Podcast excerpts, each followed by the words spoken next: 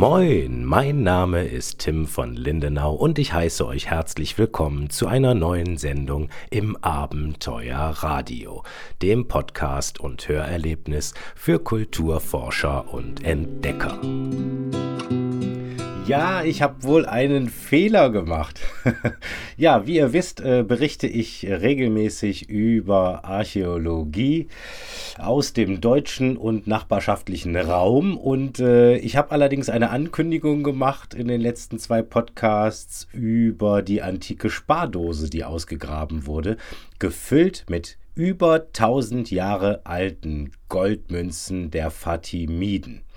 Perfekt erhalten. Das berichtet die jüdische allgemeine.de, jüdische-allgemeine.de unter dem Titel 1000 Jahre alte Goldmünzen der Fatimeden sind perfekt erhalten.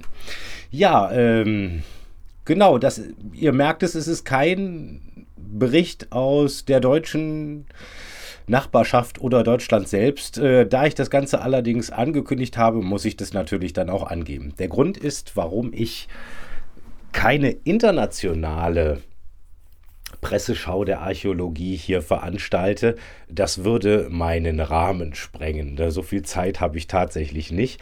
Und es ist natürlich auch mh, hm, schwierig, weil ja viele Meldungen in diversen Sprachen verfasst werden und die dann zu übersetzen, ne, da muss ich glaube ich gar nicht weiterreden, das, äh, das wäre absolut zu viel für mich, der ja nicht äh, hauptberuflicher Podcaster ist, sondern eigentlich hauptberuflicher Abenteurer mit dem Schwerpunkt auf dokumentarische Filme auf YouTube. So, genau.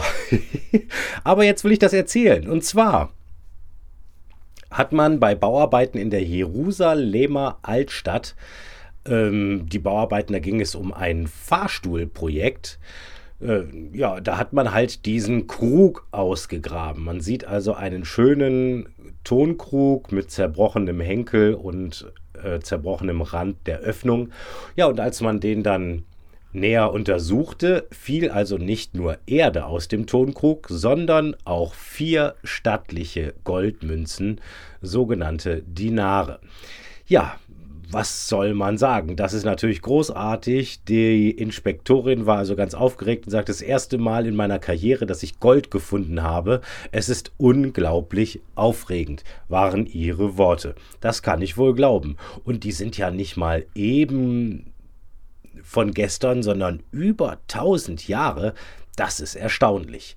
Ja, und äh, die stammen aus der Zeit des Kalifats.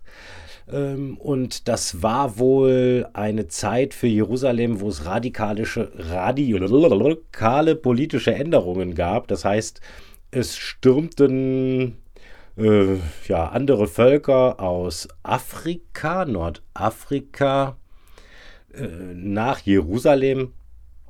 Und die haben dann wohl auch diese Goldmünzen mitgebracht.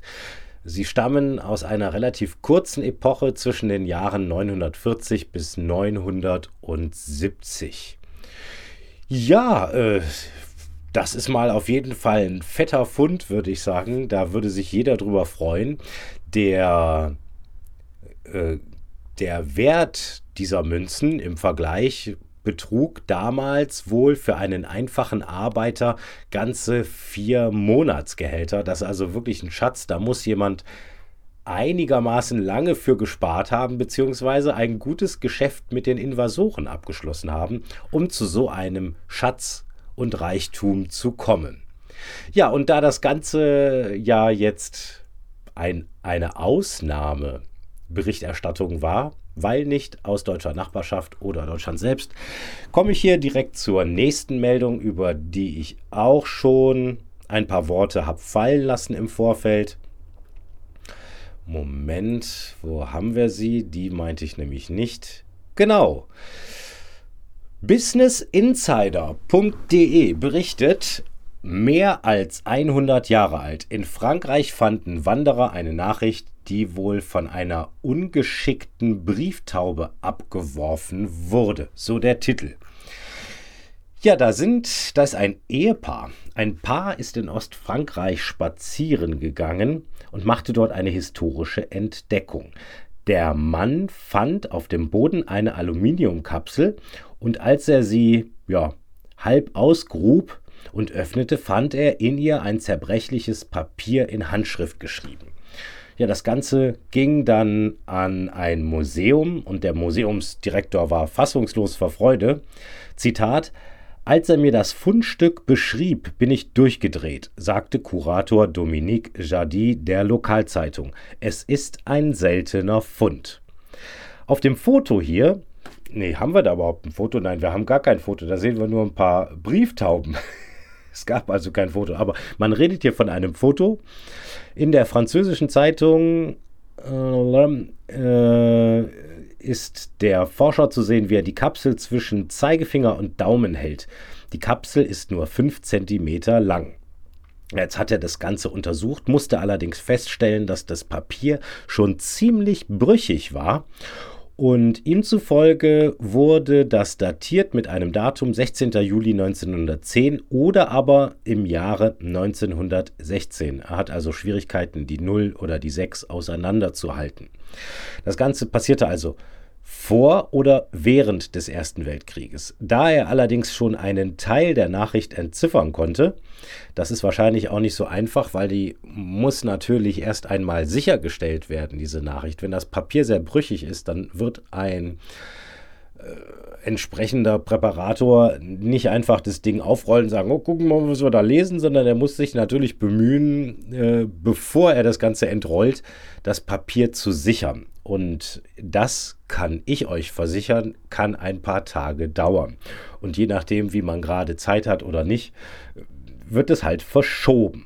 Und so kam es also dazu, dass man ein bisschen was lesen konnte.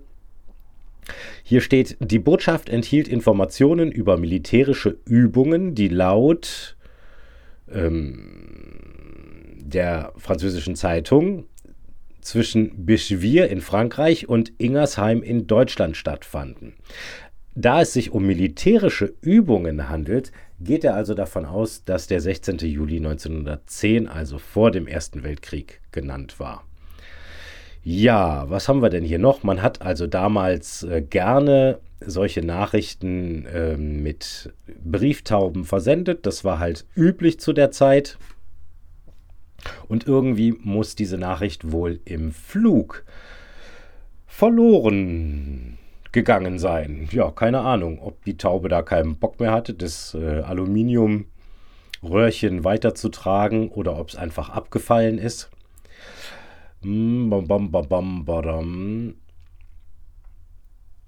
Ja, genau. Über den kommenden Winter hindurch möchte er die Nachricht weiter untersuchen, so der Forscher. Ja, das ist auf jeden Fall eine spannende Entdeckung, würde ich mal sagen.